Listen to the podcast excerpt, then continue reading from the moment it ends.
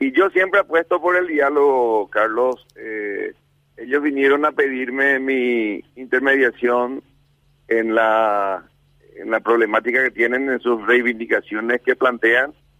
Y yo le planteé dos cosas. Uno, que no abandonen la mesa de diálogo, porque si abandonamos la mesa no podremos llegar a ningún acuerdo.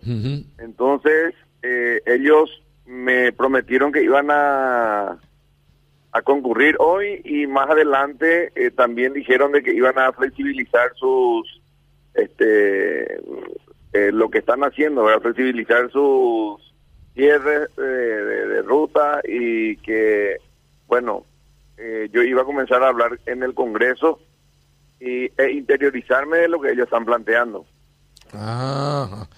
No, porque decíamos, eh, ellos dijeron que nos iban a presentarse, ah, después nos enteramos que eh, hablaron con usted y usted les convenció para que se presente. Entonces queríamos saber qué argumento usó para convencer para que, eh, para que se presenten en la mesa de negociaciones.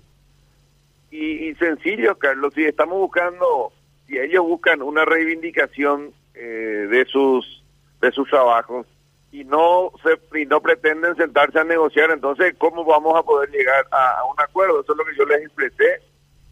Que tendrían que ir a sentarse y ver si se ponen de acuerdo, porque si no se van luego a sentarse, ¿cómo vamos a asumir de que vamos a ponernos de acuerdo, verdad? Exacto, no, no, tiene toda la razón del mundo. ¿Cómo es que ellos están supuestamente en un proceso de, de manifestaciones y compañía y se niegan al diálogo? Inentendible es también una posición así tan cerrada.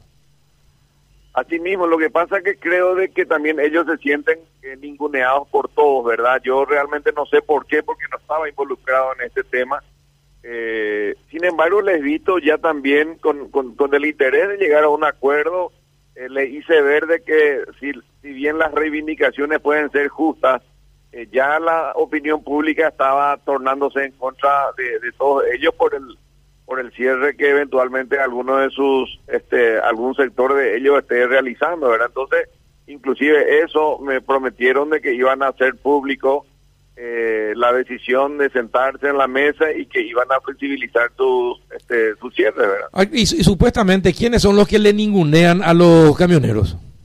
No, y en general ellos, ellos dicen, nadie quiere llegar a un acuerdo, nosotros hablamos en el Congreso, finalmente envían otra comisión y nadie nos dice si nos van a dar o no. Se pasan la pelota y no, no, no definen absolutamente nada. Entonces yo, como que es cierto, yo no estuve involucrado en, en este tema, entonces a partir de hoy y una vez que ellos, si es que llegan a, a, ponerse de acuerdo eh, en la mesa que hoy tendrían que haberse sentado ellos, yo me voy a involucrar para ver la situación, sencillamente para que yo les diga, esto se puede y esto no se puede, y ellos toman la decisión, ¿verdad? Eh, exacto, ahora, pero, eh, y si están en una mesa de diálogo, me imagino que los responsables del gobierno le van a decir, esto se puede y esto no se puede. Eh, ¿Por qué otra vez recurrir al vicepresidente si, si en la mesa le pueden decir lo mismo? Bueno, y la verdad no sé por qué. Eh, ellos alegan por mi, este, por mi rol constitucional del Ejecutivo ante el Congreso. Eh, ahí hay una discusión de que si lo que ellos, si bien se ponen de acuerdo eh, en la mesa de negociación, por un lado, eh, los agroexportadores dicen que quieren que solamente salga por decreto y ellos prefieren que ese decreto quede patentizado en una ley.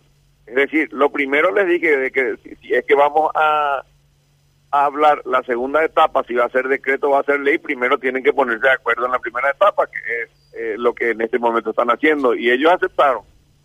Vicepresidente, buenas tardes. Adela Mercado le saluda. La, la, parte en que usted habla de la flexibilización que ellos dicen que hoy podrían poner en la mesa de trabajo allí en la comisión técnica, ¿es para con la ciudadanía en general? Así es, así es, Adela. Eh, un gusto saludarte. Un, placer. Es, es, lo que yo le estaba manifestando, de que si bien en principio a lo mejor todos están de acuerdo en, en la posibilidad de las reivindicaciones que ellos plantean, ya está mal mirada por la ciudadanía por, por, por los cierres que estaban haciendo. Entonces, eh, para tener un poco más de oxígeno, para seguir hablando, le dije, la, la ciudadanía ya está cansada de esto, entonces, por favor, eh, como una muestra de buena voluntad de parte de ustedes también, dejen que transite la gente. Es muy cierto. Ahora, eh, aclaremos, ¿usted se contactó con ellos vía teléfono o ellos lo hicieron con usted? No, ellos recurrieron a un diputado ayer a la noche y me llamaron a pedir audiencia para esta mañana. Ah, ¿Y, ¿Y por qué nos piden hablar con el presidente, por ejemplo? ¿verdad? No, y no sé, Carlos, yo creo que más bien por, más bien porque yo soy el, el, El el nexo. nexo con el Congreso Claro, y el problema es en el Congreso. Y Ujú. porque podría ser el futuro presidente. Bueno, ¿Podría pero en este momento el presidente es otro. Bueno, pero capaz están pensando ya ellos a futuro. y también puede ser, ¿verdad? Pero en realidad es por el tema de que yo soy el nexo constitucional del Ejecutivo con el Congreso y el problema tienen ellos hoy mismo en el Congreso.